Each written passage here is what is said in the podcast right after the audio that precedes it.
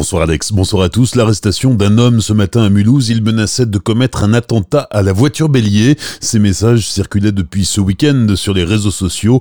L'homme de 35 ans, présenté comme dépressif, a été arrêté hier soir et placé en garde à vue. Il devrait être jugé demain en comparution immédiate.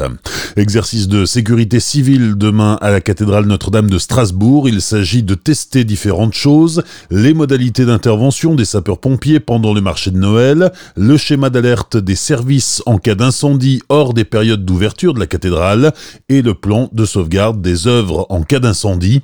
L'exercice va mobiliser environ 25 pompiers et 6 engins du service départemental d'incendie et de secours du Barin. Un dégagement de fumée sera également simulé.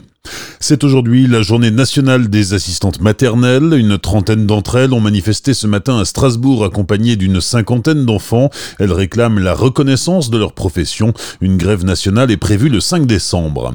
À Winsenheim et Colmar, l'association Tiefenbach Environnement dénonce la pollution cancérigène de la nappe phréatique. Une pétition lancée en septembre a déjà recueilli plus de 2400 signatures. Ce scandale sanitaire remonte aux années 60. Quelques 750 tonnes de résidus d'un insecticide appelé le lindan ont été entreposés dans une ancienne gravière.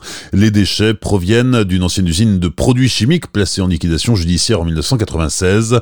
Le produit est peu biodégradable et peut irriter la peau et les muqueuses, sans parler des troubles qu'il peut occasionner sur le système nerveux, le système digestif ou le système respiratoire.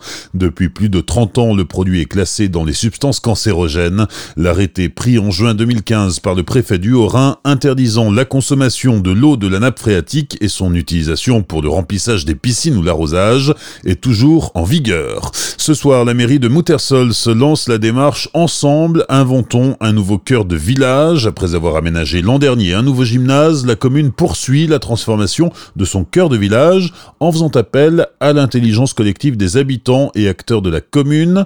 Patrick Barbier, le maire de Moutersols, nous présente cette démarche participative. C'est quelque chose demande probablement un peu de travail supplémentaire, mais on a la conviction que le fait de jouer l'intelligence collective peut permettre aussi d'obtenir de meilleurs résultats, et notamment de meilleurs résultats en termes d'appropriation, parce que le but c'est que c'est des espaces publics euh, qu'on va concevoir, donc c'est des espaces qui vont être utilisés par l'ensemble de nos concitoyens. Donc euh, autant les faire participer dès l'amont, on a plus de chances que l'aménagement recueille leur assentiment, quelque chose à quoi ils ont participé a de plus fortes chances aussi d'être bien utilisé c'est le pari qu'on fait. Et puis de manière plus générale, euh, on est dans un contexte aussi de, à Muttersols comme ailleurs, de distension des liens entre les décideurs et la population. Hein. on le sent, on sent bien un moindre intérêt à la chose publique, donc c'est aussi une façon de travailler à l'accroissement de cet intérêt à la chose publique. Le maire de Moutersols, Patrick Barbier, au micro de Pablo Desmar. Le lancement de la démarche a lieu ce soir de 20h à 22h au nouveau gymnase de Moutersols.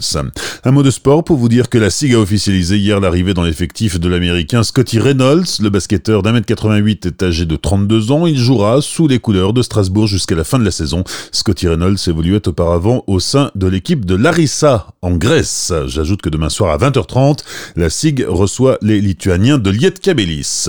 Enfin, les amateurs de ski ont de quoi se faire plaisir. Le Champ du Feu a déjà ouvert deux pistes de ski de fond hier. Demain, au Markstein, la station ouvrira les trois pistes et téléskis de la Grenouillère entre 9h et 17h. Retrouvez toute l'actualité des stations sur la page Facebook Ski Neige Vosges. Bonne soirée avec Alex sur Azure FM. Voici la météo.